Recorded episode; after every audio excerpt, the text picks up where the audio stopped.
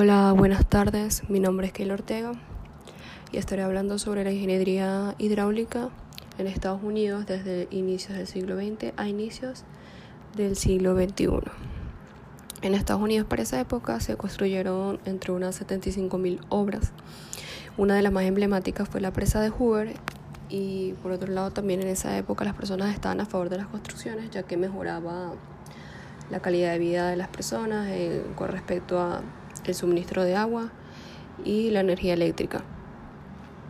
También a lo largo de este siglo, este, los ingenieros hidráulicos tomaban también un papel de la conservación y la preservación del medio ambiente. Aparte de también tener conocimiento sobre el análisis matemático, debían adquirir este, otros conocimientos como la ecología, la economía, las ciencias y humanidades. Esta profesión también se basó en usar las últimas tecnologías e innovaciones tecnológicas, como por ejemplo la computación y el uso también de la electrónica moderna para la recopilación de datos, ya sea en laboratorio o en el campo. También en todo lo bueno de esta época hubo aspectos negativos que trajeron nuestras obras hidráulicas, como por ejemplo las inundaciones y las contaminaciones en los ríos, en los cuales la ecología no volvería a ser la misma, y a su vez el cambio del hábitat de los peces y los animales de esos ríos. Para finalizar mm, esta parte, la ingeniería hidráulica para esa época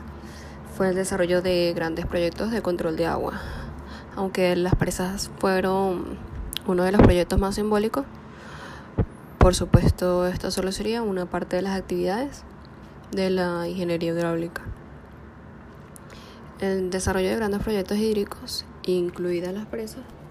continúa en la actualidad en otros países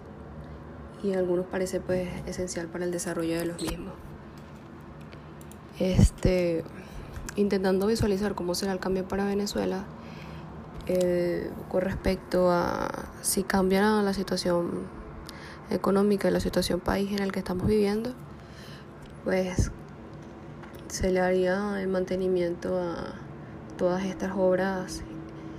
hidráulicas en las que algunas pues ahorita no están funcionando por falta de mantenimiento. Eh, se construirían otras obras hidráulicas